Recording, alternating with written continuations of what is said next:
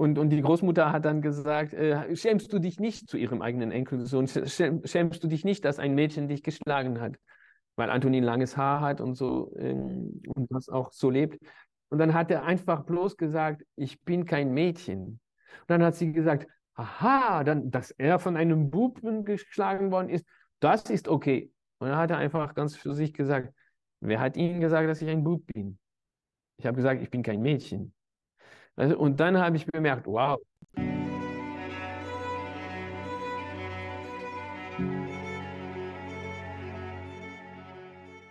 Hello, hello, hello und herzlich willkommen zu einer weiteren Open Your Spirit, deine Reise zur Erfüllung Podcast-Episode. Mein Name ist Navid und ich freue mich sehr, dass du heute wieder mit am Start bist bei deinem Nummer 1 Podcast rund um die Themen persönliche Erfüllung und ganzheitliche Gesundheit in Deutschland, Österreich und auch der Schweiz. Heute haben wir weil wir das so gerne machen, wieder einen Wiederholungstäter mit dabei. Gewisse Gäste zweimal, dreimal einzuladen, macht für mich sehr, sehr viel Sinn, weil nach einer ersten Episode immer Fragen aufkommen.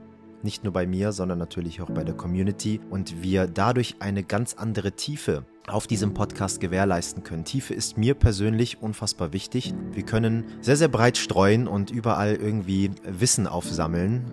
Aber am Ende des Tages brauchen wir auch die Tiefe in einem gewissen Bereich, um das ganze Wissen, was wir uns angeeignet haben, auch zur Weisheit machen zu können. Also auch um wirklich in die Erfahrung zu finden. Und deswegen habe ich heute bei uns im Podcast wieder André Stern mit zu Gast. Unsere erste Podcast-Folge, die wir gemeinsam vor einigen Wochen hochgeladen haben, hier auf unserem Open Your Spirit-Kanal, kam super gut bei euch an. Allerdings waren nicht nur bei mir einige Fragezeichen da, sondern auch bei euch. Diese Fragezeichen habe ich mir notiert von eurer Seite aus. Ich habe eine Community-Umfrage auf Telegram als auch auf Instagram anfertigen lassen, sodass ihr euch ein bisschen mit einbringen konntet und das werdet ihr auch heute erfahren. Das bedeutet, du wirst vielleicht heute sogar erwähnt und deine Frage wird mit einfließen und André hat sich sehr gefreut und wird diese auch beantworten und wir haben vor allem allem ungefähr die erste Hälfte oder das erste zwei Drittel des Podcasts dem Thema der Männlichkeit und Weiblichkeit gewidmet. Denn auch da findet André, dass das nur ein Konzept des Menschen ist vor allem hat er auch im ersten Podcast über seinen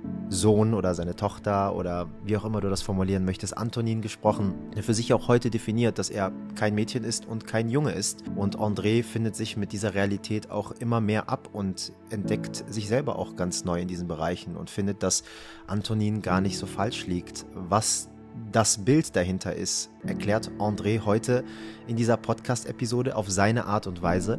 Ich habe natürlich auch versucht, nochmal ein bisschen Sparring stattfinden zu lassen und habe natürlich auch nochmal die Gesetze der Polarität mit einbringen wollen, die archetypischen Strukturen der menschlichen Psychologie und so weiter und so fort. Aber André hat da definitiv seine Meinung und du kannst einfach mal schauen, ob seine Meinung mit dir heute resoniert und ob du da vielleicht den ein oder anderen Impuls für dich auch mit rausziehen kannst, beziehungsweise kommt natürlich auch ganz darauf an, wie du diese Perspektive für dich interpretierst und verstehst.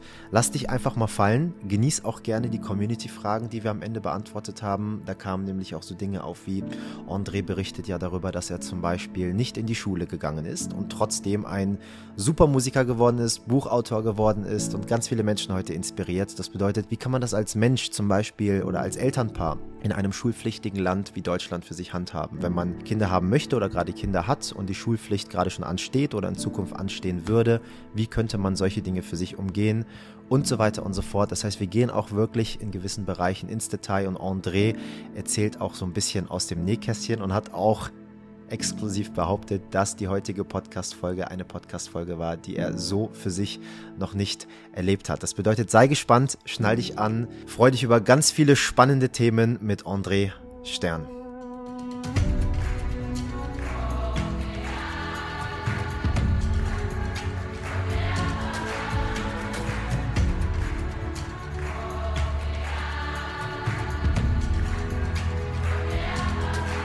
Lieber André, danke schön, dass du in solch einer kurzen Zeit wieder bereit warst, hier bei unserem Open Your Spirit Podcast mit dabei zu sein. Ähm, ich übernehme jetzt mal ganz kurz die Vorstellung deinerseits und schau mal, ob ich von der letzten Podcast-Folge gelernt habe.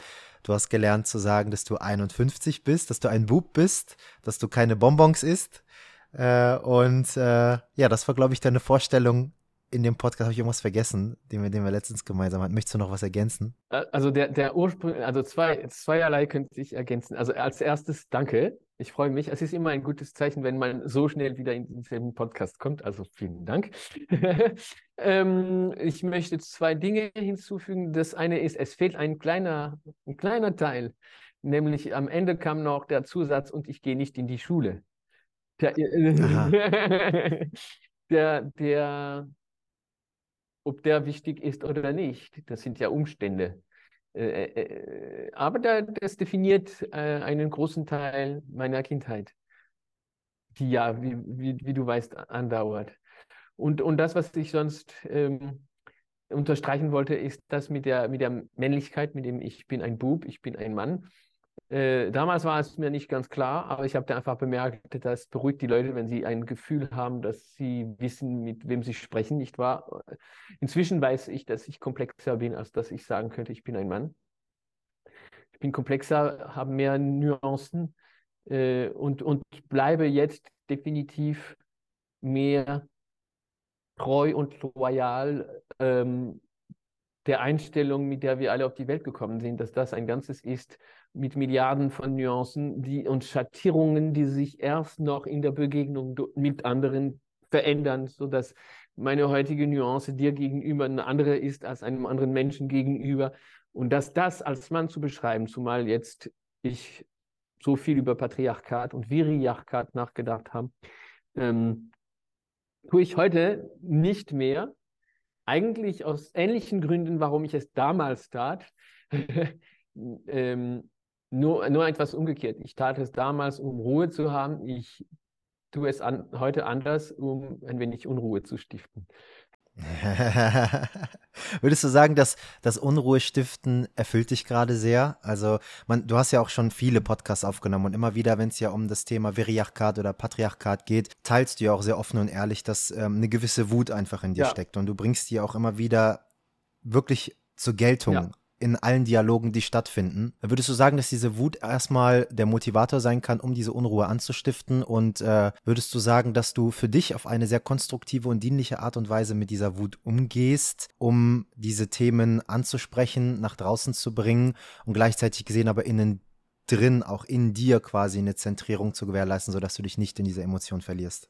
Eigentlich, eigentlich ist das nicht, ist das nicht Kalkül. Weißt du, ähm, äh, ja, diese Wut, wenn, äh, meine Erfahrung damit, weißt du, es, es ist ein, eine schrittweise Annäherung an diese Wut herangewiesen. Äh, ähm, äh, ich habe, je mehr ich verstanden habe, wie unsere Welt tickt und dass sie von diesem Viriarchat so grundlegend bestimmt ist, du musst erstmal drüber nachdenken und dann auch ein wenig Geschichte studieren, um zu verstehen, in welchem Maß man dem verfallen ist als Gesellschaft.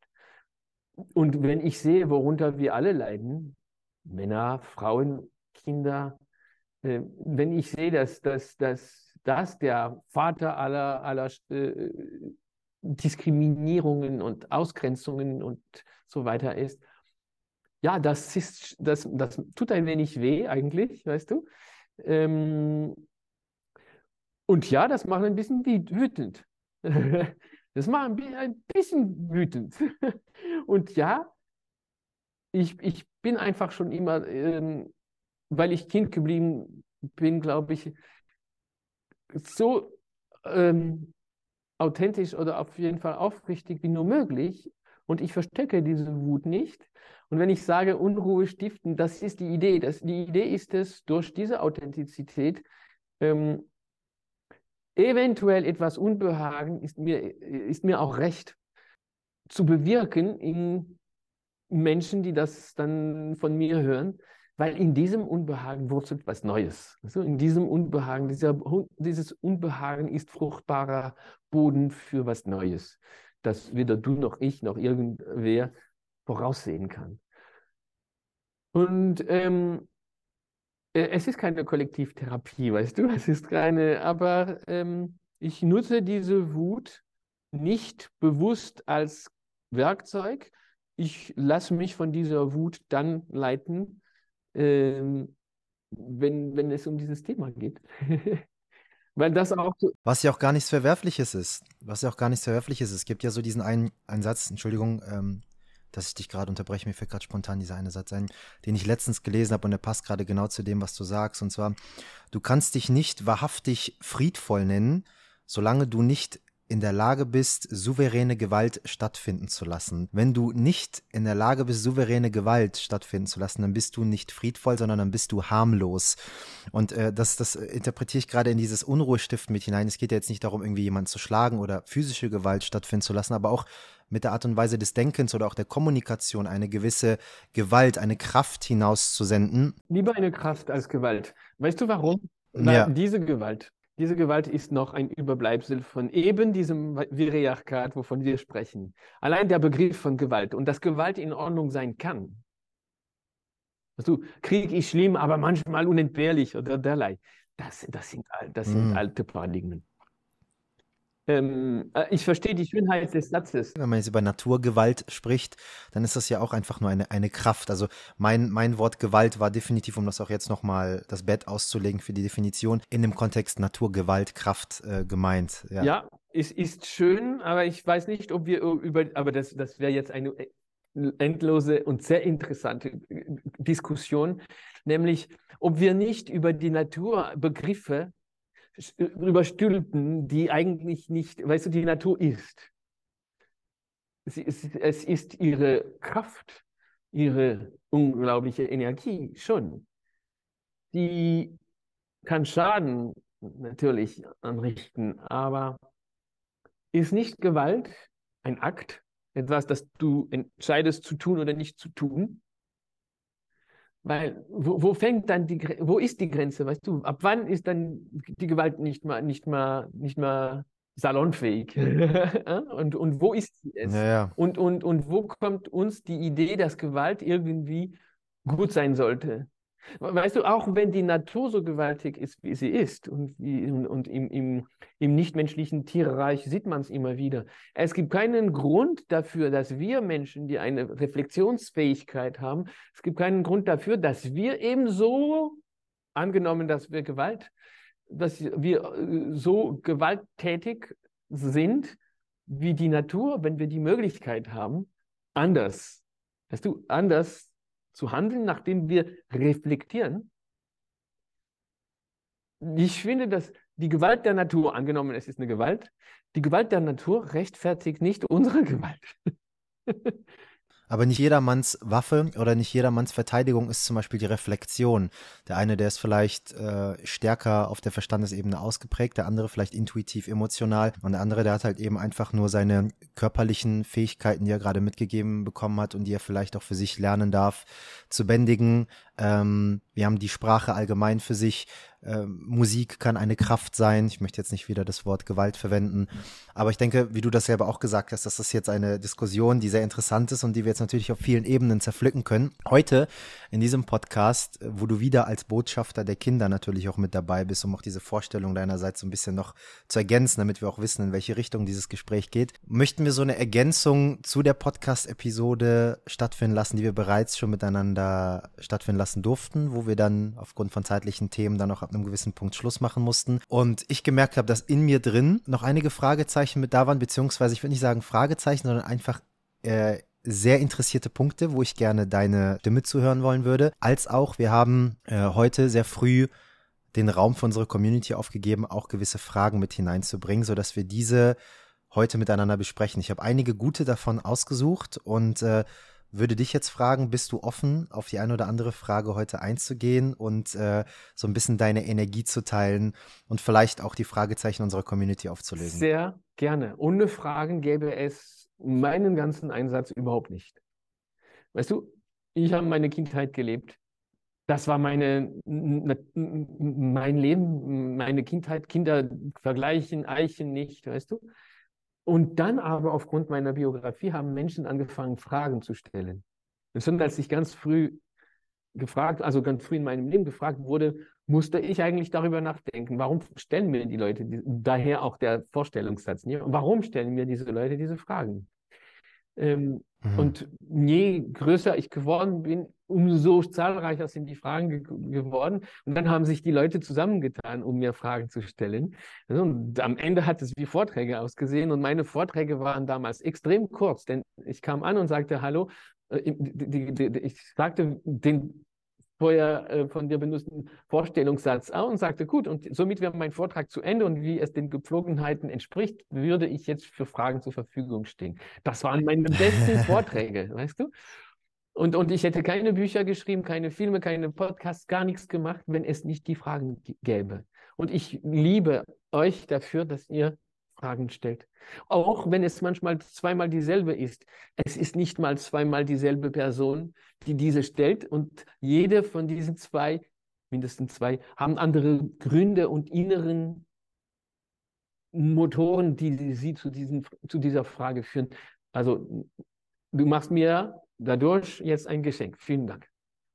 Los, nur Fragen. Dankeschön, dass du das so siehst. Und das äh, hebt natürlich jetzt sehr stark die Energie, einfach damit mit wundervoller Motivation und Inspiration auch hineinzugehen. Der erste Impuls, der kommt jetzt erstmal von mir und nicht aus der Community. Aber ich denke, dass die Menschen aus der Community auch interessiert sind, weil das hast du jetzt nicht heute hier in dem Podcast oder letztes Mal im Podcast das erste Mal gesagt, sondern es gibt auch wirklich Podcasts mit anderen Menschen. Du hast mal mit, mit Veit Lindau sehr intensiv über gewisse Dinge gesprochen, wo du ihn auch gefragt hast, immer wenn du in den Spiegel schaust, was siehst du da jetzt genau? Und deswegen würde ich jetzt gerne hier in dem ersten Fragenteil dieses Podcasts mit dir so ein bisschen das Konzept der Männlichkeit und Weiblichkeit aus deiner Perspektive beleuchten. Also lass uns da mal tiefer reingehen. Du sagst zum Beispiel auch, dein Sohn Antonin sieht sich als neutral ne? und, und definiert sich da jetzt nicht irgendwie als männlich und weiblich. Und auch du hast sowas in der letzten Zeit immer häufiger erwähnt, dass sich deine Perspektive über die Jahre natürlich auch zu diesem ganzen Thema verändert hat. Wie siehst du dieses Konzept, wenn das ein Konzept sein sollte, der Männlichkeit und Weiblichkeit? Und inwieweit steht das überhaupt zur Debatte oder in Relevanz für dich in deinem heutigen Bewusstsein? In meinem heutigen Bewusstsein spielt es eine Rolle, weil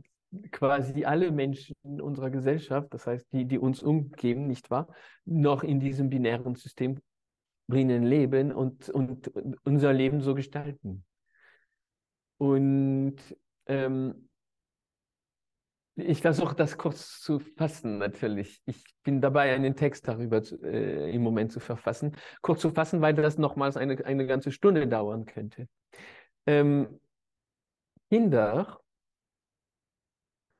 teilen die Welt nicht so ein wie wir in Kategorien. Weißt du, wir haben Kategorien groß, klein, reich, arm, intelligent, dumm, weiblich, männlich.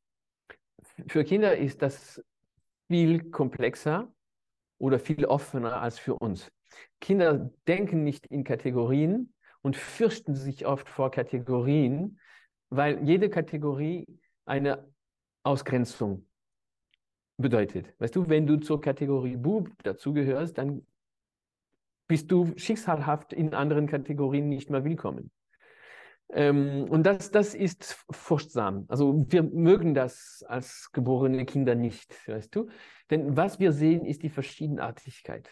Die ersten Feststellungen, die das Kind macht, wenn es auf Erden ist, ist, Mensch, diese Welt besteht aus Verschiedenartigkeit. Und da das Kind unsere Werkzeuge noch nicht übernommen hat, dann sieht es nicht die Dinge wie wir. Weißt du, und das ist, das ist deshalb, danke, dass du sagtest, als, als Botschafter der Kinder. Die Kinder, die, die, die sehen Kategorien nicht, die sehen nur Verschiedenartigkeit. Sie, sie, und, und sie, innerhalb dieser Verschiedenartigkeit haben sie keine Begrifflichkeiten, keine Begriffe wie wir, wie zum Beispiel, ah, jemand in dieser Größe ist, gehört dieser Kategorie an und jemand in dieser Größe gehört einer anderen Kategorie an und so weiter. Also die, die haben das nicht, die sehen das Ganze, die, sie umarmen das Ganze und sie sehen in dieser Verschiedenartigkeit die Möglichkeit unzähliger Begegnungen, die die Beteiligten diesen, dieser Begegnungen jedes Mal neu definieren wie am Anfang erwähnt, ich bin dir gegenüber nicht dasselbe Ich wie ein, einem anderen Menschen gegenüber. Und warum sollte ich dir begegnen, indem ich denke, du bist ein Mann, ich bin ein Mann und so treffen wir uns unter Männern? Also das tun die Kinder nicht. Und, und so sehe ich es schon immer. Ähm, und ich wurde nicht zur Männlichkeit erzogen. Ähm, Und ich habe mir oft die Frage gestellt, ich weiß nicht, ob du sie dir schon gestellt hast, du und du allgemein, aber auch, wenn du wählen könntest, was wärst du? Ist die Frage jetzt an mich gerichtet? Ja, an alle. Es ist eine, eine, sehr interessante Frage. Also es, es, es, hat ja auch einen Grund, warum ich mit diesem Thema gerade auf dich zukomme, weil ich in mir drin, ich habe in meinem Leben auch Erfahrungen gemacht, wo ich, also ich, ich verstehe und, und fühle auch, was du sagst, wenn du sagst, ich fühle mich als ein neutrales Wesen. Ich meine ganz genau zu wissen, was du damit eigentlich meinst. Neutral oder alles umfassend? Alles umfassend, äh, ja, klar. Also männlich und weiblich, wenn du denn so willst. Ja, groß und klein, dick und dünn, glücklich und traurig. Also alles einfach, was die ganze Zeit. Männlich und weiblich. Und was ist alles dazwischen? Es gibt so eine Palette dazwischen. Es geht, und rundherum, weißt du? Und wir sind so mit unserer Binarität blockiert. Ja, aber jetzt gibt es ja zum Beispiel auch äh, in dieser menschlichen Erfahrung, die wir gerade hier besitzen, gibt es ja ein, ähm, gibt es ja psychologische Strukturen des Menschen, die egal, wo der Mensch jetzt herkommt, egal auf welchem Kontinent, egal ob er äh, indigenen Völkern angehört, egal ob er in Bangladesch wohnt, in Deutschland wohnt, in Frankreich wohnt oder wo auch immer,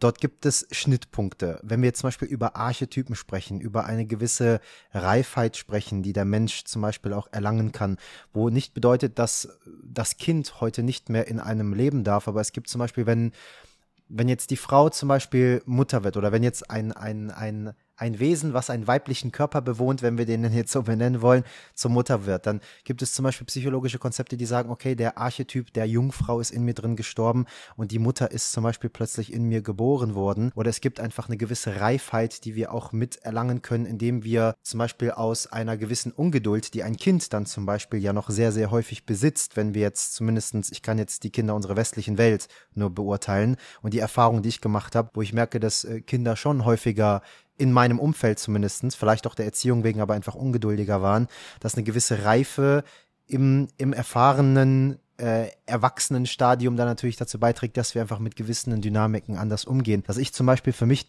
in meinem Dasein heute durch diese Konzepte von Polarität und dementsprechend auch männlich und weiblich, wenn wir jetzt diese Begriffe einfach mal verwenden wollen, ohne sie zu definieren, gewisse Dinge in mir drin erkennen konnte und tatsächlich feststellen konnte, dass ich durch die Arbeit mit diesen Polaritäten ein leidfreieres, erfüllteres und leichteres Leben erlangen konnte. Ist das dann alles eine Selbstillusion, die der Mensch sich vormacht, wenn du sagst, dass das alles nicht so existent ist oder missverstehe ich dich an dieser Stelle? Also entschuldige, die, all diese Konzepte sind für mich sehr kopflastig.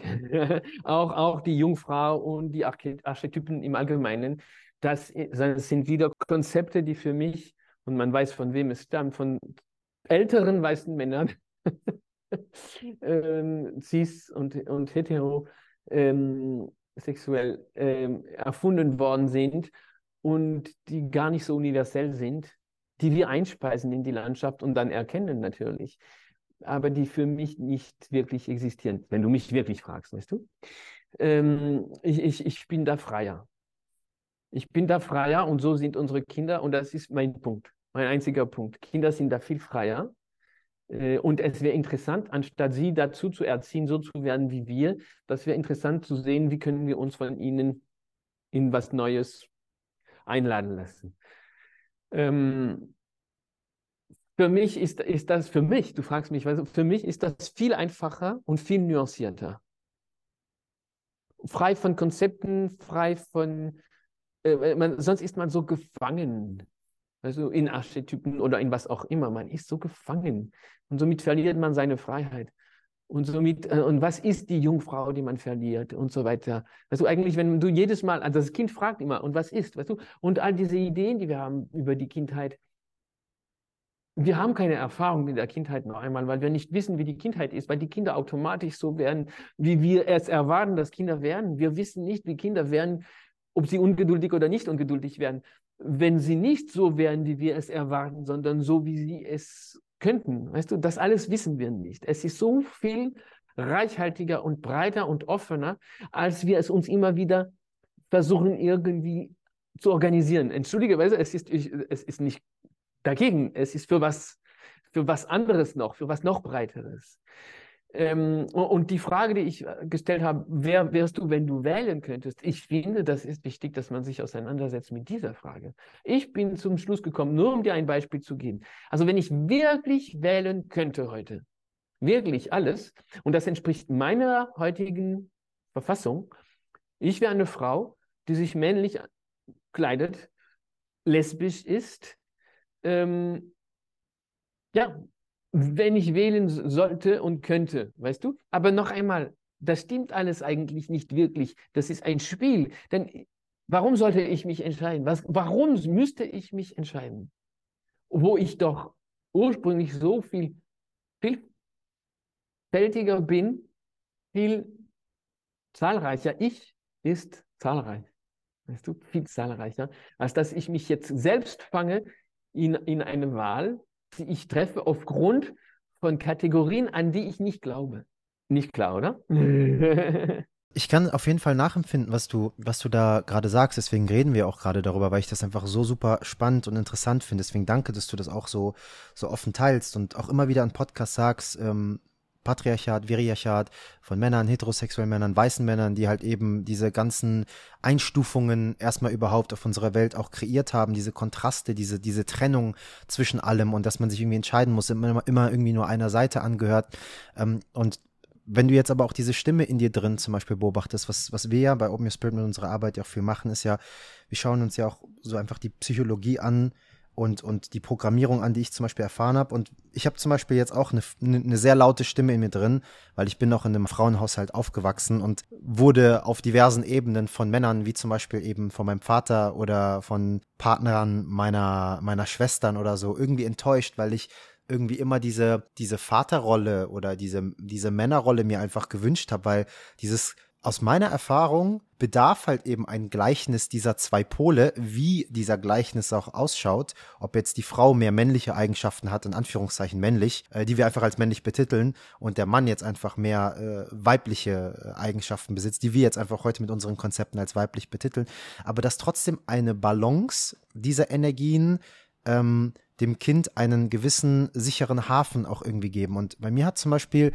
aus meiner Perspektive heute, du kannst mich gerne gleich korrigieren, wenn du da was zu ergänzen hast aus deiner fachlichen Expertise, ähm, hat zum Beispiel diese männliche Rolle, diese männliche Energie einfach gefehlt. Und deswegen habe ich äh, gelernt, mich eben bei Frauen sehr sicher zu fühlen und über Männer, also das, was wir als Mann bezeichnen, diesen Körper mit Bart und, äh, weiß ich nicht, Muskeln und Haaren und äh, whatever, ähm, mit einem Penis, dass ich dann sage, okay, bei, bei denen bin ich nicht sicher. Ja, weil ich alle Männer unter einen Kamm quasi aufgrund meiner Erfahrung äh, gesetzt habe und äh, nicht wusste, dass es zum Beispiel auch einfach weibliche Männer gibt und vielleicht auch Anführungszeichen wieder weiblich und, und wieder männliche Frauen.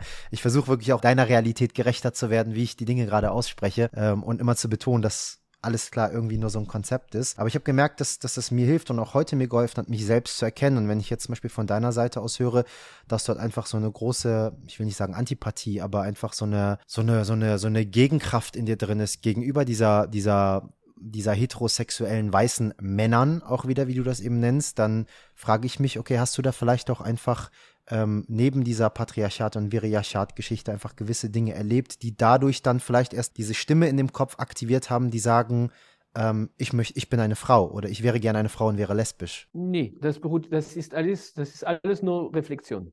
Das, hat, das beruht auf keiner Erfahrung. Ich, bin, ich, ich lebe in Ordnung, so wie es ist, und ich, ich bin lieber zahlreicher, als dass ich jetzt eine Frau wäre und, und lesbisch. Ähm, nee, ich habe keine schlechte Erfahrung gesammelt mit Männern oder nur am Rande. Immer wieder war ich Opfer von Männern, weil man immer Opfer von Männern ist, wenn man nicht ein typischer Mann ist. Immer. Ähm, aber ich kann nicht, ich kann nicht sagen, ich habe traumatische Erfahrungen gemacht. Ich habe unangenehme Erfahrungen gemacht, aber keine, die traumatisch. Nee, das ist einfach, je mehr ich gelesen habe, je mehr ich nachgedacht habe, je mehr ich beobachtet habe, umso größer ist meine Wut geworden. Fertig. Weißt du, aus, aus der Be und das kann eigentlich jede und jeder ab jetzt. Ähm, und ist, ähm, aber immer, weil ich vom Standpunkt des Kindes ausgegangen bin und mich gefragt habe, naja, warum? Und wenn du dann die Geschichte liest und so beleuchtest, dass du, dann, dann ist es umwerfend, wie dieses Patriarchat, Viriarchat bis heute unsere Denk- und Fühlweise und Lebensweise bestimmt. Und das ist schade, weil das, jedes Mal sind das Limitierungen. Jedes Mal sind wir in einem Minuszustand deswegen. Was ist die Sinnhaftigkeit hinter diesem ganzen Konzept dann, warum wir dann überhaupt gegensätzliche Macht. Pol Pole bekommen haben? Also, nee, nee, was ich meine ist, warum gibt es Körper, die einen Penis besitzen, warum gibt es Frauen, also warum gibt es Körper, die zum Beispiel Brüste und, und einen Minuspol im, im Genitalbereich besitzen? Also was ist dann die Sinnhaftigkeit? Sonst könnte die Natur sich auch überlegen, einfach alles irgendwie gleich zu machen und man kann sich auch irgendwie so einfach irgendwie vermehren. Also, also warum glaubst du, ist, ist das überhaupt in unsere, in unsere Welt, äh, in die Natur hineingebracht worden? Wenn das so, so verwirrend und, und sinnlos eigentlich irgendwie ist. Ja, es gibt die lange philosophische oder, oder äh, esoterische Art und Weise, äh, dieser Frage zu begegnen. Ähm, es ist, für mich ist es jedes Mal eine Reise, weißt du, und dann eine Geschichte der Begegnungen. Und, und jede Begegnung muss nicht zwangsläufig zur Reproduktion führen, weißt du. Zur Reproduktion, auch wenn man heute interessante Wege entwickelt hat, äh, braucht es das eine und das andere. Und das statt einer Trennung sehe ich im Gegenteil wie eigentlich das Zusammenfließen dieser künstlich getrennten Energien, weil du sprachst vorher von männlicher und weiblicher Energie und das ist ja nur eine, es gibt nur eine. Es gibt nur eine Energie, die wir trennen und so kommt sie zusammen. Kommt sie zusammen und ich finde es schön, nicht aber zwingend. und ich finde es schön, dass man das wählen kann. Ich finde es schön, dass man das wählen kann und über verschiedene Wege heute ähm, dazukommen kann. Weil es noch einmal das Ganze reichhaltiger und komplexer und, und eigentlich schöner macht. Weil das macht alles, wenn wir wählen können, dann ist das noch mehr Liebe. Und wenn es noch mehr Liebe ist, dann ist es noch mehr unsere Bestimmung. So, so, so empfinde ich es, weißt du? Und ich, ich finde es, ich, ich find es schön, dass es so viele Körper gibt. Das Ding ist, es gibt auch viele Menschen, die dazwischen sind, körperlich dazwischen sind. Da gibt es auch. Weißt du? Das wurde völlig stumm gemacht, aber das gibt es. Ähm, als ob die Natur nicht so entschieden wäre. Weißt du? Hm. Aber natürlich, ja, es gibt Menschen mit einem, mit einem männlichen Unterleib und Menschen mit einem weiblichen. Ähm, und wer ein Uterus hat und wer nicht, das ist nicht, das sind nicht dieselben Menschen, aber das ist immer noch dieselbe Energie es ist alles so komplex und, und ich, ja, ich, ich fürchte, wir haben zu wenig Zeit, um mehr als anzustreifen und um mehr als Unbehagen im, oder das Gegenteil zu bewirken und zu weiteren Reflexionen einzuladen. Mein Ziel ist es hier zweierlei. Ist es einerseits zu zeigen, für unsere Kinder ist es viel nuancierter als für uns. Wenn wir das bitte nicht zerstören, was kann dann daraus entstehen? Weißt du? Und das zweite ist, ähm, eine Einladung, wenn wir schon die Welt neu denken und gestalten dürfen jetzt.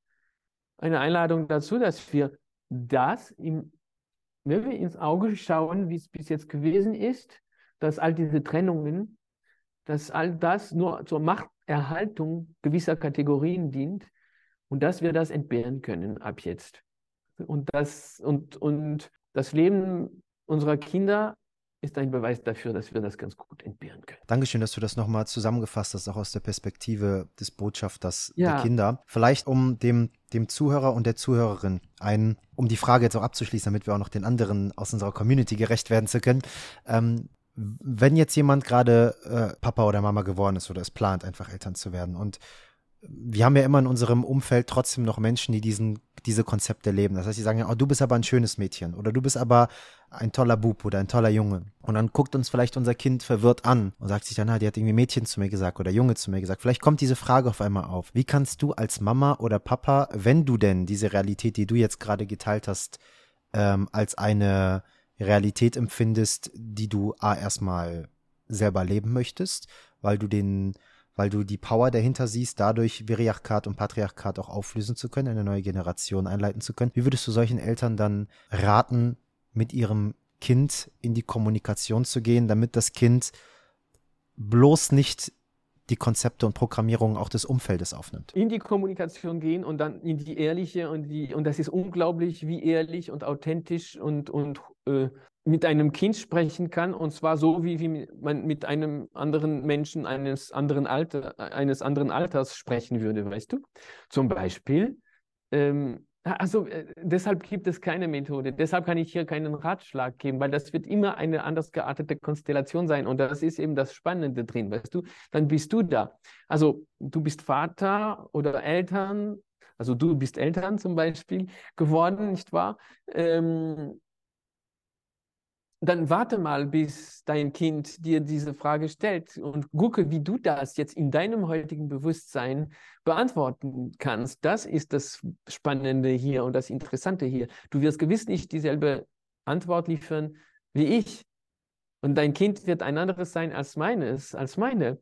Und das Ding ist, ähm, das Kind atmet mit wie die Luft zu Hause atmet deine Einstellung und deine Haltung. Also ich habe das mit Antonin alles nicht besprochen, später schon.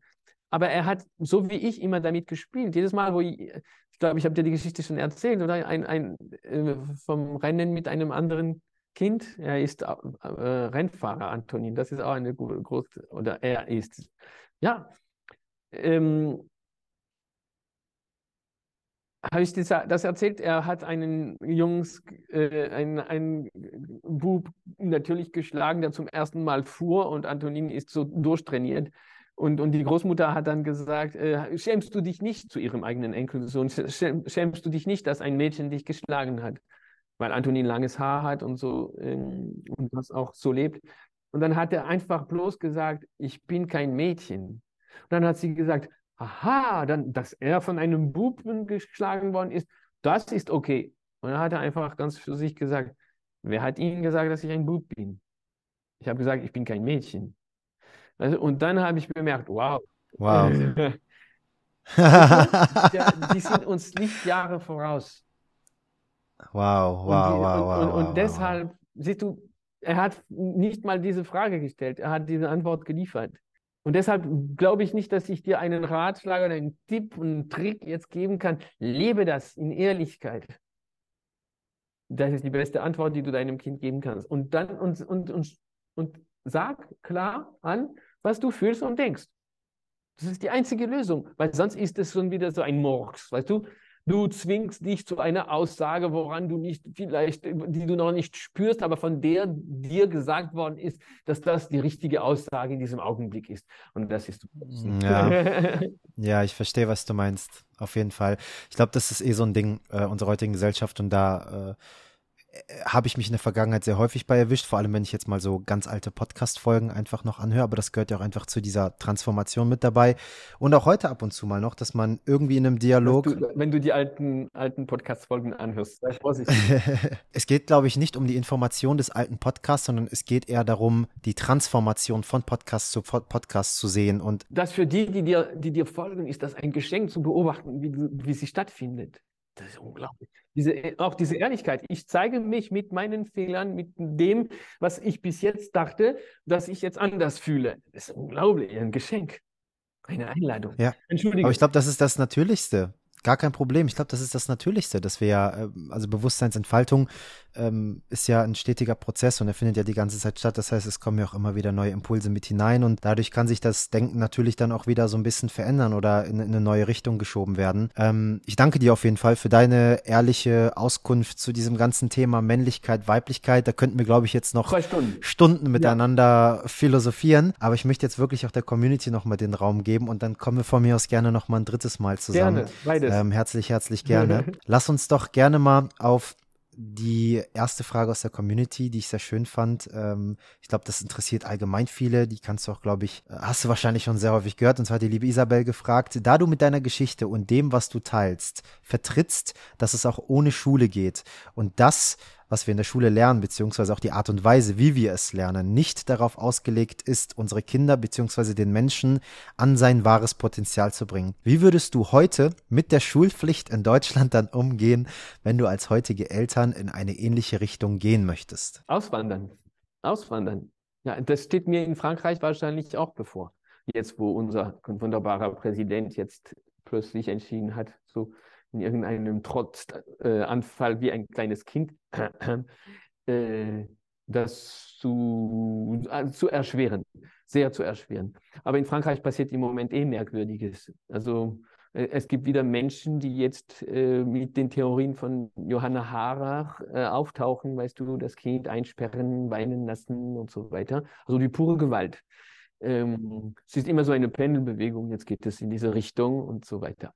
Ähm, ich glaube, dass es eventuell Lösungen gibt in Deutschland, die ich aber nicht wirklich kenne.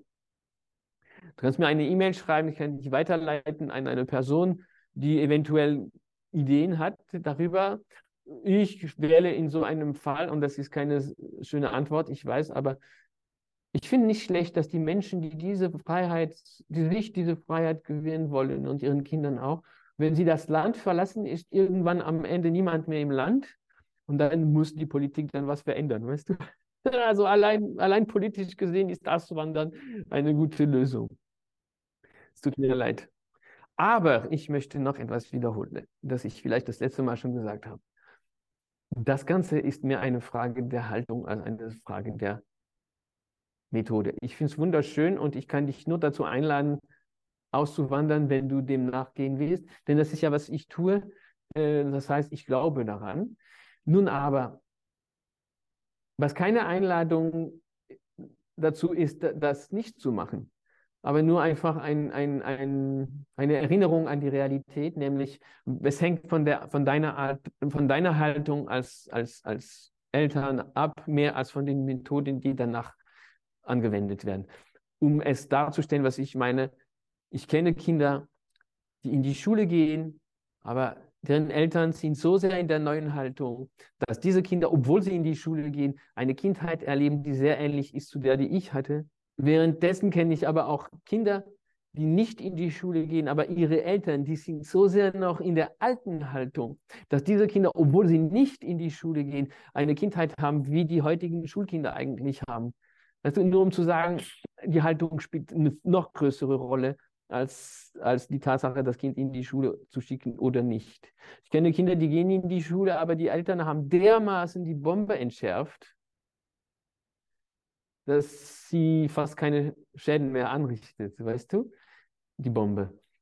Ähm, nur um zu sagen, Auswahl. Die Schulbombe meinst ja. du? nein, nicht die Schulbombe. Die, die Schule ist ja nur das, was wir als Gesellschaft, ein, ein Spiegel dessen. Die, die, es gibt keinen Grund dafür, dass in der Schule andere Paradigmen und andere Haltungen herrschen als in unserer ganzen Gesellschaft. Ja, was passiert ja trotzdem. Und, und wenn du jetzt ein Kind zum Beispiel freier erziehst, so, so was heißt freier erziehst, wenn du ein Kind einfach sein lässt, Kind sein lässt und sich selber entwickeln lässt und es einfach ein schönes Miteinander ist und du packst das Kind aber dann trotzdem in eine no normale Grundschule, äh, wo dann doch wieder diese Hierarchien da sind, dann ist das ja, finde ich, ein, ein noch größerer Schock für dieses Kind. Und meiner Meinung nach artet das ja dann eigentlich noch mehr aus, wie wenn Kinder sowas zu Hause beigebracht bekommen und dort auch diese Hierarchien vorherrschen und dann in die Schule kommen und sagen, ja, okay, hier, hier geht es ja genauso wie zu Hause vor. Nee, das ist die Idee, die wir haben, aber so ist es nicht. Frustration übt man nicht durch Frustration, sondern durch Genugtuung. Ähm, nein, je stabiler das Kind, je verbundener und stabiler und je äh, äh, wahrhaftiger das Kind das erfahren hat, umso stabiler ist es draußen in der weiten Welt. Das ist unsere Idee, dass dem so ist, aber gar nicht. Ein Kind, das in seiner Mitte ruht, weil es im Miteinander mit anderen Menschen die Erfahrung gemacht hat, ich bin die richtige Person am richtigen Ort zur richtigen Zeit. So ein Kind erfährt dann alles, ich bin so ein Kind. Ich habe dann die, und ich bin nicht getrennt gewesen von der Welt, sondern mittendrin. Ich habe nicht eines Tages entdeckt, dass es in dieser Welt diese Hierarchien und so weiter gibt. Ich habe nur einfach nie daran geglaubt. Auch nicht später. Also ich habe dann das Spiel gespielt, in vollem Bewusstsein. Und das war alles keine Überraschung, aber ich habe einfach nicht daran geglaubt. Ich habe nie daran geglaubt. Und das, und, und das ist immer noch unsere Idee, weißt du, dass die Kinder ähm, dass wir, dass wir sie heute so behandeln müssen, damit sie später, weißt du, dass man heute Gewalt äh, mit ihnen leben soll, damit sie später nicht überrascht sind, wenn es Gewalt gibt. Aber die reagieren dann umso viel freier und stärker der Gewalt gegenüber, wenn sie sie in der Kindheit nicht erlebt haben. Dann gehört das nicht zu ihren Paradigmen. Und wir dürfen nicht denken, wir bereiten sie vor für die Bosheit der Welt, indem wir böse mit ihnen sind. Das ist verrückt, das ist, das ist absurd, das stimmt einfach nicht. Okay, also als Antwort hier nochmal auswandern, wenn du denn solche Ziele verfolgst und ich möchtest, dass dein Kind äh, solchen Paradigmen und Konzepten unterlegt ist, auch wenn du sagst, dass wenn ein Kind in der Mitte ruht und in einem in einem äh, in einem in sich ruhenden Haushalt aufwächst, zum Beispiel in einer in sich ruhenden Familie aufwächst, dann sollte es mit solchen Umständen umgehen können und sollte für sich dann auch äh, seine ihre Wege finden, um, um das für sich zu meistern. Aber ansonsten würdest du sagen, einfach auswandern und dir einen Ort suchen. Ich meine, wir sind ja auch ausgewandert. Wir wohnen ja jetzt gerade hier in Costa Rica. Hier ist alles äh, ganz anders und, und deutlich freier. Jetzt, wo unsere Tochter auch geboren worden ist, ähm, wissen wir umso mehr, warum wir jetzt vielleicht auch in diese Richtung gegangen sind, auch wenn es in Costa Rica gewisse Schulpflichten gibt, aber Costa Rica ist ein noch nicht so digitales Land, das heißt, du kannst hier sehr viel dribbeln und drehen auf deine Art und Weise und wenn du halt eben Schulen hast, sind halt eben gerade außerhalb der Hauptstadt vieles ähm, Schulen, die nach ja, Waldorf-Konzepten und so weiter dann auch sind. Aber ja, ist auch wieder ein Konzept, könnten jetzt auch wieder eine Podcast-Folge zu aufnehmen, aber man versteht so ein bisschen, in welche Richtung sich das hinentwickeln möchte. Und da kommen wir auch direkt zur nächsten Frage, äh, lieber André. Und zwar hat der Marco aus unserer äh, Community gefragt. Spannende Erfahrung. Bin ich, mal, bin ich mal gespannt, was du dazu sagst. Hast du schon mal Erfahrungen mit bewusstseinserweiternden Substanzen machen dürfen? Wenn ja, was genau? Und wenn nein, bist du da grundsätzlich offen zu? Äh, weißt du, das Kind ist dauernd durchströmt von allerlei äh, äh, Bewusstsein erweiternde Begegnungen. Ähm, ich bin auf jeden Fall ein Typ, der auf gar keinen Fall handeln und fühlen möchte aus Gründen, die von außen kommen. Ich kann das nicht haben, wenn ich Dinge anders empfinde, sage oder handhabe, weil ich unter dem Einfluss von Substanzen bin, was auch immer. Ich kann es, ich, ich, ähm, das ist mein Typ, also danke für die Frage. Ähm, ich glaube, das Kind hat schon ein, ein, ein äh, lebt schon in so einem Bad von äh, Bewusstseinserweiterung äh, die ganze Zeit, jede Begegnung und die Sinne, die noch nicht abge dumpf sind und die, die Wahrhaftigkeit der Emotionen. Eigentlich sind all diese Substanzen nur Dinge, die uns erlauben, irgendwie diese bunte Explosion der Gefühle äh, wieder zu erleben, die uns von Anfang an offeriert wurde, weißt du? Ähm, und nein, ich nutze solche Substanzen nicht. Ähm, sei es nur deshalb, weil ich, äh, ich will immer dass ich wahrnehme, ich sage, ich denke, ich fühle und nicht irgendein Prozess in mir auf der körperlichen Ebene. Weißt du, mir einen Filter oder was auch immer. Also das kann ich, kann ich persönlich nicht haben. Jetzt können wir natürlich auch sehr tief nochmal in die, in die buddhistischen Lehren gehen, in die Meditation, in die Kontemplation und auch hinterfragen, ähm, wer ist diese Stimme in dir, die zum Beispiel, oder in mir, die zum Beispiel sagt, ich kann das nicht ab, ich bin wütend darauf, ich bin so, ich bin so. Es ist ja auch irgendwo eigentlich nur etwas, was passiert, und zwar diese Stimme in unserem Kopf, die unser Verstand ist, basiert auf den Programmierungen und den Erfahrungen unserer Kindheit. Das heißt, hätten wir eine Szenerie in der Kindheit anders erlebt, hätte dieses Ich, von dem wir sagen, dass das Ich bin, heute ganz andere Worte gewählt und vielleicht eine ganz andere Intention verfolgt in der Art und Weise der Kommunikation. Und dann, und dann ist natürlich auch immer so die Frage, die ich jetzt gerne hier mit in den Raum bringen möchte, für Hörer, für Hörerinnen, für dich, für mich, wie ernst können wir diese Stimme in unserem Kopf auch nehmen und inwieweit äh, ist da auch wieder eine Anhaftung. Also ich habe für mich zum Beispiel heute einfach Erfahrungen gemacht und die sind einfach Tag, äh, Teil meines Alltags, meiner Kontemplation, meiner Meditation, meiner Achtsamkeit, dass ich einfach für mich festgestellt habe, dass alles einfach nur passiert.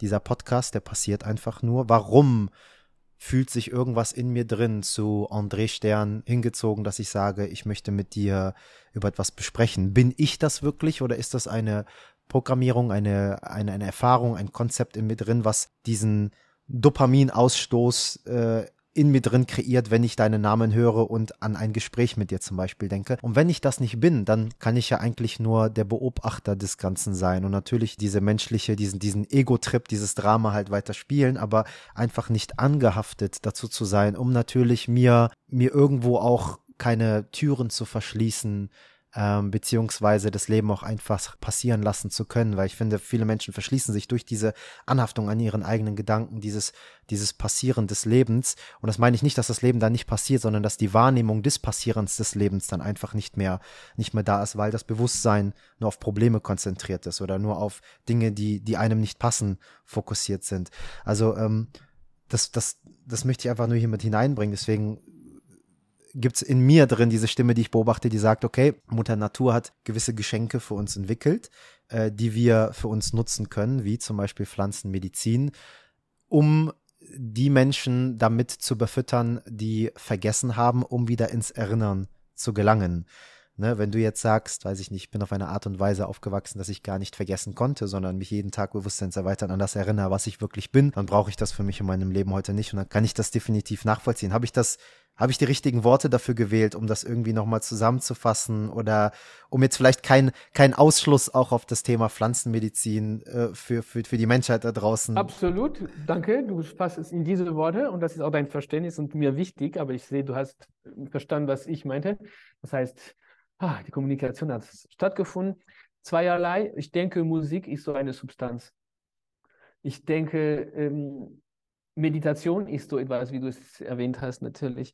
Noch dazu aber kam mir diese Stimme im Kopf, die du immer wieder erwähnst. Darf ich darüber noch kurz etwas sagen? Bitte, bitte. Solange das nur die Stimme im Kopf ist, dann ist das die Stimme im Kopf.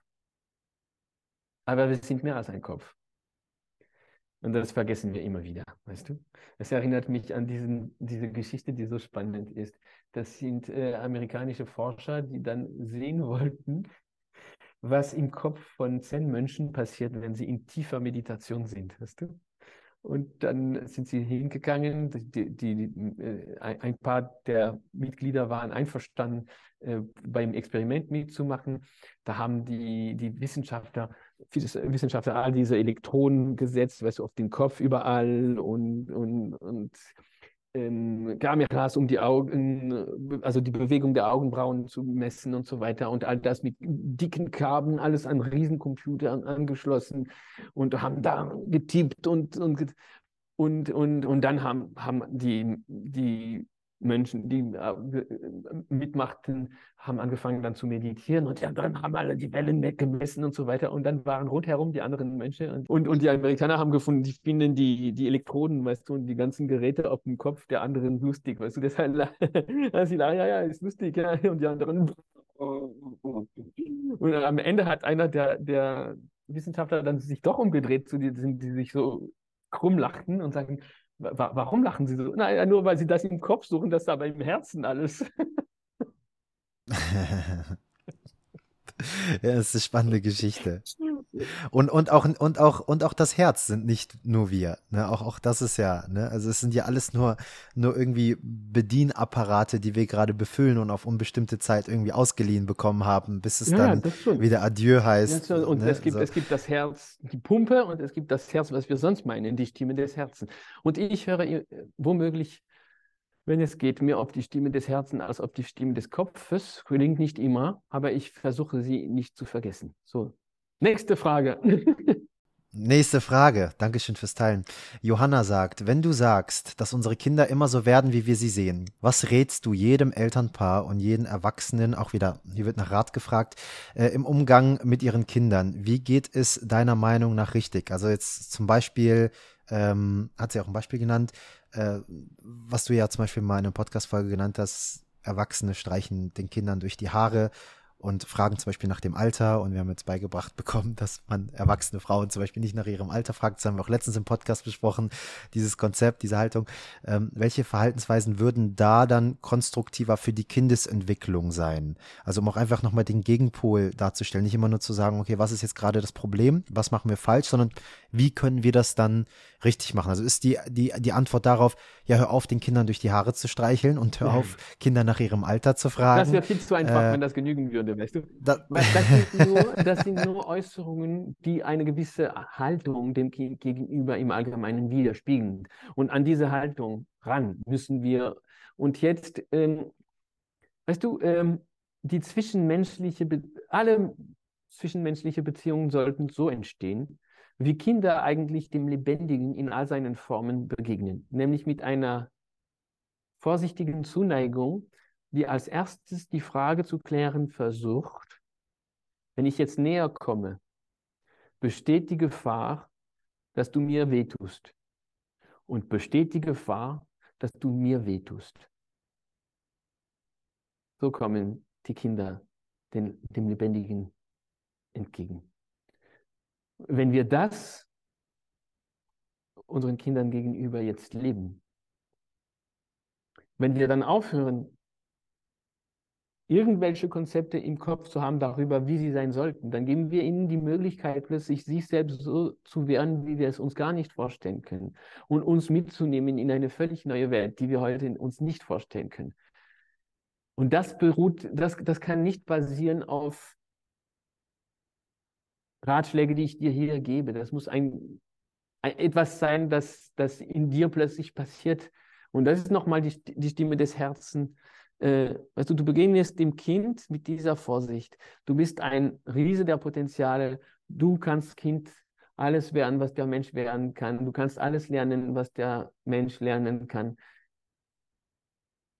Du hast Sinne ohnesgleichen, ohnesgleichen und du hast, du hast Wahrnehmungen, du hast die Fähigkeit, Dinge zu kombinieren. Du bist eine soziale Maschine. Du bist ein Begeisterungsbündel und Begeisterung ist unsere größte Energie. Ähm, du bist der offenste Mensch der Welt. Mensch, wenn du dem Kind in, mit all diesem Bewusstsein, du bist, du wohnst zwischen Realität und, und imaginärer Welt und, und verbindest sie und bist somit kreativ und so weiter. Du hast unzählige Nuancen und dadurch unzählige Möglichkeiten ich komme dir näher und gucke, besteht jetzt die Gefahr, wenn ich dir näher komme, dass du mir wehtust? Besteht die Gefahr, dass ich dir Schaden zufüge? Klären wir zuerst mal diese Frage und dann komme ich näher oder du. Ja. Ist ja genauso auch mit, wie mit unseren Hunden. Also ich gehe mit meinen Hunden hier manchmal raus und die Mentalität der Costa Ricaner ist zum Beispiel immer direkt irgendwie so und direkt irgendwelche Geräusche zu machen, zu einem Hund zum Beispiel, wo ich mir auch so denke, das ist ja auch wieder so eine Haltung, die wir den Hunden gegenüber haben. Man muss irgendwelche lustigen Klack-Klack-Geräusche machen, genauso wie mit Babys auch, ne, wenn man direkt die Stimme verstellt und immer so direkt eine hohe Stimme hat. Und, und ah, ich, ich kann das jetzt gerade sehr, sehr häufig beobachten und ich denke mir dann, okay, ähm, aber woher wissen wir denn jetzt gerade, dass das nur, nur weil das Kind dann irgendeine Reaktion A bringt und wir in uns drin dann uns darüber freuen, dass das Kind irgendeine Reaktion A bringt, obwohl das in den ersten Monaten noch gar nicht wirklich weiß, was Lachen und was nicht Lachen ist. Und wir dann irgendwie denken, das ist jetzt ein Lachen und wiederholen dann irgendwie repetitiv immer wieder dieses Verhalten. Und dasselbe auch mit Hunden. Da merke ich auch, dass in mir drin dann irgendwas ist, was sich so denkt, lass das mal bleiben. Und es gab auch schon die eine oder andere Situation, wo ich kommuniziert habe, ey, pff, wenn du mit meinem Hund Kontakt aufnehmen möchtest, dann komm ganz langsam ran, streck die Hand aus, frag, schau, wie der Hund reagiert. Und dann gab es schon häufiger Situationen, wo andere Leute einfach die Hunde gestreichelt haben und meine Hündin hat immer wieder ihren Kopf weggedreht. Und trotzdem haben, wir, haben die immer weiter gestreichelt, wo ich merke, da ist eine absolute Ignoranz vorhanden, die Grenzen dieser Lebewesen zu wahren. Wenn ein Hund immer wieder den Kopf wegdreht, dann macht er das nicht aus Langeweile, sondern der hat einfach keine Lust, dass du gerade deine Hand da, findet die Energie nicht schön. Es geht anders, es geht unseren Kindern nicht anders. Und ich denke, da können wir uns auch so ein bisschen hineinversetzen in diese Tierwelt zum Beispiel. Wenn du jetzt eine Weide hast voll mit Kühen und du packst da jetzt eine, eine braune Ledercouch zum Beispiel drauf. Das erste, was sie machen, ist die Kühe, die, die beschnuppern diese Couch und schauen, ist da eine Gefahr? Ist da eine Gefahr, die auf mich laut? Wenn keine Gefahr ist, lassen die Ledercouch einfach Ledercouch bleiben und grasen weiter und leben ihr Leben. Und lassen die Ledercouch einfach sein. Was der Mensch dann aber mit den heutigen Konzepten zum Beispiel macht, ist, der sagt, da ist eine Ledercouch und alles andere sind Kühe. Also erstmal diese Trennung von Ledercouch zu Kuh. Und dann kommt noch die nächste Stufe der Bewertung. Und zwar, das ist eine schöne Ledercouch oder das ist eine hässliche Ledercouch. Ja, das ist eine bequeme Ledercouch oder eine unbequeme Ledercouch. Und dann haftet man so sehr an dieser, an dieser Trennung und an dieser Bewertung an, dass man das große ganze Bild dann in diesem Moment dann gar nicht sieht, dieses, dieses pure Sein von allem, was ist und die Verbundenheit zwischen Ledercouch und, und Kühe auf der Weide in diesem Moment, wenn du das denn so formulieren möchtest. Ne? Das Ding ist, für die Kuh ist die Ledercouch also etwa, als ob du jetzt auf einer Couch sitzen solltest, die aus menschlicher Haut besteht bin nicht sicher, dass es dich dann begeistert. Aber das ist eine, das ist eine andere, äh, noch eine andere Episode, die wir gemeinsam machen müssen. Ich wollte dir nur kurz erzählen, dass ich einmal mit meinem Vater unterwegs war in einem ziemlich fernen Land und plötzlich kamen uns äh, Babyhunde entgegen und die waren so begeistert und so verspielt wie die Kinder. Und plötzlich habe ich gedacht, wie, was würde entstehen, wenn ich diese Pupis, wenn ich diese hier Babys nicht als Hunde betrachten und behandeln würde? Was würde aus ihnen?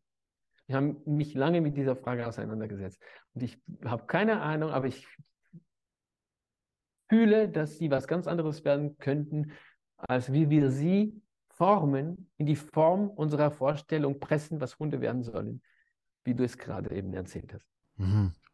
Ja, danke schön fürs Teilen dafür. Wir haben jetzt gerade hier einen äh, zwei Wochen alten Hundewelpen daheim, gerade frisch geboren wurde. Dann guck, guck, wie du dich befreien kannst von allen, kannst, von allen Konzepten, die damit verbunden sind, wie Hunde sind und werden sollten. Und guck, was entsteht. Ich nehme das mit. Ich nehme das mit. Vielen, vielen Dank für diesen Impuls. Hast du noch Zeit für eine weitere ja, ja, Frage, komm, André? Nächste Frage.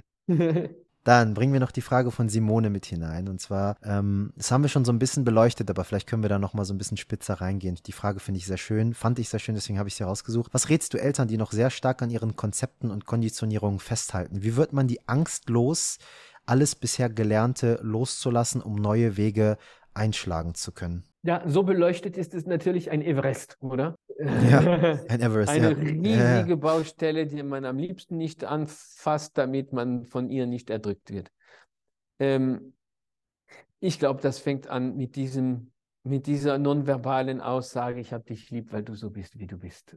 Und dann lasse ich mich davon tragen. Weil wenn du das sagst, vergesse nicht, wenn du dem Kind sagst, ich habe dich lieb, weil du so bist, wie, weil du so bist, wie du bist dann sagst du es nicht nur dem Kind dir gegenüber, sondern auch dem in dir verletzten Kind, das zum ersten Mal diesen Satz hört. Und das verändert auch dich, wie du es heute gar nicht ermessen kannst. Und dann ist der alte Kram plötzlich so überflüssig, weil Neues entsteht, Unerwartetes, Ungeschriebenes. Gemeinsames. Und dann, dann nimmt, nicht, nimmt dich das neue, ungeschriebene, das ihr gerade zu vier Händen oder noch mehr, zu vier Händen oder mehr schreibt, das nimmt dich mit. Nicht musst du dich befreien von all dem Alten. Mitnehmen sollst du dich vom Neuen. Das ist leichter. Da brauchst du kein, das ist keine Baustelle. Das ist das. Du, du musst. Jedes Mal, wo es musst, wo, wo müssen im, im, im, drin ist, ergreife die Flucht. Weißt du? du musst gar nichts mehr machen. Nichts verändern, nichts zu Großes in Angriff nehmen. Du lässt den neuen Fluss dich mitnehmen zu Landschaften, die du heute dir nicht vorstellen kannst. Probier es so. Ja, ja, was du sagst, ist ja so, so eher eine Hinzu-Motivation zu haben. Also wieder diese Begeisterung, die ja unsere größte Waffe ist, die du genannt hast, die dazu beiträgt, dass wir inspiriert sind, Waffe? was das Gegenteil ist von, von Ösch. äh, unser, unser größtes Werkzeug, Entschuldigung. Äh, kein Problem. Es ist gut, wenn du mich korrigierst, wenn ich gerade im, im Redeflow noch, noch Worte verwende, die du eigentlich schon äh, verneint hast. Das ist schön. Ähm, also wenn, wenn diese Begeisterung unser, unsere größte Energie ist, unsere größte Kraft ist, die in uns drin ist, die uns dann dementsprechend auch auslenkt. Trotzdem gibt es ja ähm, gibt es ja Leid. Und wenn wir uns jetzt auch ähm, über die Four Noble Truth zum Beispiel unterhalten, des Leidens und warum Leid immer ein fester Bestandteil unseres Lebens sein wird, solange wir natürlich auch anhaften, also immer diese Anhaftung irgendwo stattfindet, äh, wird aber auch irgendwo in diesen ganzen buddhistischen, hinduistischen Lehren zum Beispiel auch eine Süße im Leiden selbst erkannt. Denn ähm, Leid selber ist ja zum Beispiel auch eine sehr große Kraft, die uns am Ende des Tages zum, zu einer Veränderung bringt. Also wenn wir jetzt jahrzehntelang irgendwas gelitten haben, Todesfall in unserer Familie, wir selber krank werden, körperliche, geistige Symptome bekommen. Und dass wir dann sagen, okay, ich habe jetzt ich wusste eigentlich die ganze Zeit schon unbewusst, dass mein Lifestyle, meine Art und Weise des Denkens, meine innere Haltung eigentlich nicht korrekt war, weil irgendeine innere Stimme in mir drin, meine Essenz, meine innere Ethik weiß das eigentlich. Trotzdem habe ich sie gekonnt gelernt zu ignorieren. Und dieses Leiden war das größte Geschenk, was ich jemals hätte kriegen können, um in die Veränderung zu kommen. Aber ich glaube, das, was du ja auch sagen, sagen wolltest, ist, nicht immer nach diesem Leiden zu agieren, sondern vielleicht einmal an einem sehr leidvollen, schmerzhaften Punkt zu kommen und danach dann aber zu erkennen, wie man konstruktiv und ganzheitlich gesünder auch der inneren Begeisterung folgen kann. Ist das richtig? Ja, aber es gibt, es, es, es gibt da ein Missverständnis. Ja, ist richtig, aber es gibt ein Missverständnis. Begeisterung hat mit Freude eigentlich nichts zu tun, obwohl sie sich manchmal ähneln. Freude hört auch, wo Leid anfängt, Begeisterung nicht. Begeisterung ist dich, äh, begleitet dich durch Leid, weißt du, durch, durch, die ganze, der, der, durch den ganzen Schmerzen durch. Begeisterung ist das, was macht, dass du nach dem x-ten Mal, wo, wo alles in die Brüche gegangen ist, dass du nochmals aufstehst und es nochmal versuchst und am Ende doch fliegst, weißt du? Ähm, das ist die Begeisterung. Die Begeisterung beinhaltet sehr viel Leid. Sie wird dich führen zu Lagen, wo Leid da ist. Aber sie trägt dich auch durch, weißt du? Ähm, und das ist der große Unterschied zwischen Begeisterung und Freude. Freude hört da auf, wo du, wo du traurig bist. Begeisterung ist da, auch wenn du verzweifelt bist. Und sie erlaubt dir, über diese Verzweiflung, Verzweiflung hinauszuwachsen, weil, weil diese Begeisterung durch will, weißt du? Und, und diese Begeisterung ist nicht der, garantiert nicht, dass du nicht leiden wirst, verspricht, dass du leiden wirst. Eher aber dass du nicht daran, da, dass du nicht dabei bleiben wirst. Weil ohne Begeisterung bleibst du einfach beim Leid. Ja. Und die Leute. Ich glaube, das ist ein schöner, schöner Schlusswort. Aber war noch eine Frage. Schönes dann. Schlusswort für, für diesen Podcast. Äh, eine Frage habe ich tatsächlich, wenn du ja, noch ja, Zeit ja, hast, komm, gerne. Komm, bring, bring ich. Eine Frage habe ich noch rausgeschrieben von allen, die uns bisher gestellt worden sind. Wir haben die Fragerunde auch sehr spontan gestartet. Äh, liebe Carmen hat noch gefragt, wenn du diese Frage noch beantworten magst. Was ist deine Definition des Sinn des Lebens? Also wir sind heute sehr philosophisch, sehr, sehr, sehr auf diesen Ebenen äh, unterwegs, aber es darf ja auch mal sein. Ähm, da orientiere ich mich daran, wie die Kinder, weil die Kinder fragen sich nicht so sehr, für sie ist es sinnvoll. Die Sinnhaftigkeit, eine der drei Säulen der Salutogenese, nicht wahr? Ähm, das Kind fühlt sich als die richtige Person am richtigen Ort zur richtigen Zeit, die gerade in der Interaktion mit anderen sie bereichert und sich bereichert. Die Frage ist, was, äh, wenn ich begeistert bin, dann bin ich gut darin und darin, ich bin sogar genial. Die Begeisterung ist unser Weg zur eigenen Genialität und wir haben alle diese Genialität in uns. Und wenn ich diese Genialität entwickelt habe, durch Begeisterung, dann bin ich auch für die anderen nützlich. Und das ist, glaube ich, die Art und Weise, wie die, die Kinder den Sinn des Lebens nicht äußern, nicht überdenken, sondern leben. Ich bin die richtige Person am richtigen Ort zur richtigen Zeit und ich leiste meinen Beitrag. Aho, vielen Dank. Immer auch im Bewusstsein, ich komme dir näher, fühle mich angezogen, komme dir näher und versuche die Frage zu klären. Besteht die Gefahr, dass ich dich, dass ich dir Schaden zufüge? Besteht die Gefahr, dass du mir wehtust? Danke für diese Fragen. Sehr ungewöhnliche Fragen, wofür ich danke, worauf ich mich sehr gefreut habe. Jetzt freue ich mich auf die nächste Runde von Fragen, ja, weil aller guten Dinge sind drei und äh, oder vier. ich glaube, das, das können auch wir für uns definieren. Das ist nur eine innere Haltung und von unserer inneren Haltung abhängig, ob alle guten Dinge drei, vier, fünf oder sechs sind. Ich glaube, wir reden einfach, solange wir noch, wir noch Begeisterung dabei empfinden, miteinander über dieses Format sprechen zu können. Die Verbundenheit. Lieber André, ich danke dir aus tiefstem, tiefstem Herzen wieder mal für deine Zeit. Ähm, für alle, die noch im Podcast sind, im Hintergrund hast du ein wundervolles Bild. Du bist gerade in einer Galerie und jetzt geht's für dich weiter. Jetzt geht's für mich weiter. Ich bin in Marlot. Das ist, das ist einer dieser Orte auf Erden, wo der Mensch so sein kann, wie es er ist und nicht wie die Konzepte es entwickelt haben. Eine weitere Podcast, Podcast-Folge machen wir dann über den Malort. Aber für heute danke auch ich von ganzem Herzen. Und äh, wenn ihr mich wollt, ich will euch für die nächste Folge. Tschüss. Ja, vielen, vielen Dank. Ciao.